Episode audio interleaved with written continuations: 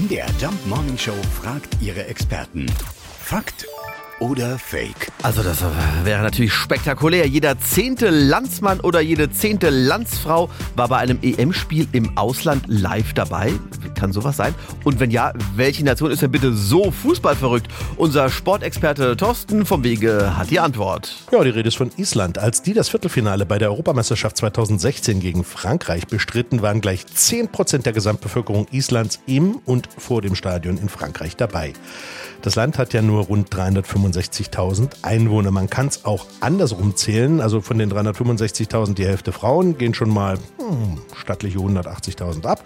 Dann haben wir Männer unter 18 und Männer über 35 sind nochmal 110.000. Die viel zu dicken 25.000 nehmen wir mal auch. Dazu die, die beruflich unabkömmlich sind, Walfänger beispielsweise oder Vulkanbeobachter in ständiger Bereitschaft, Schafscherer.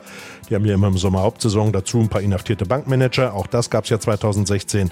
Dazu welche, die nicht konnten oder wollten, Handballspieler beispielsweise oder Einbeinige bzw. Blinde. Und nehmen wir die Fans im Stadion noch dazu. Dazu den Teamarzt, den Koch, den Masseur und den Trainer der Nationalmannschaft, also noch vier abgezogen, bleiben am Ende 23 Isländer. Das war die Fußballnationalmannschaft. Fakt oder Fake? Jeden Morgen um 5.20 Uhr und 7.20 Uhr in der MDR Jump Morning Show mit Sarah von Neuburg und Lars Christian Kade.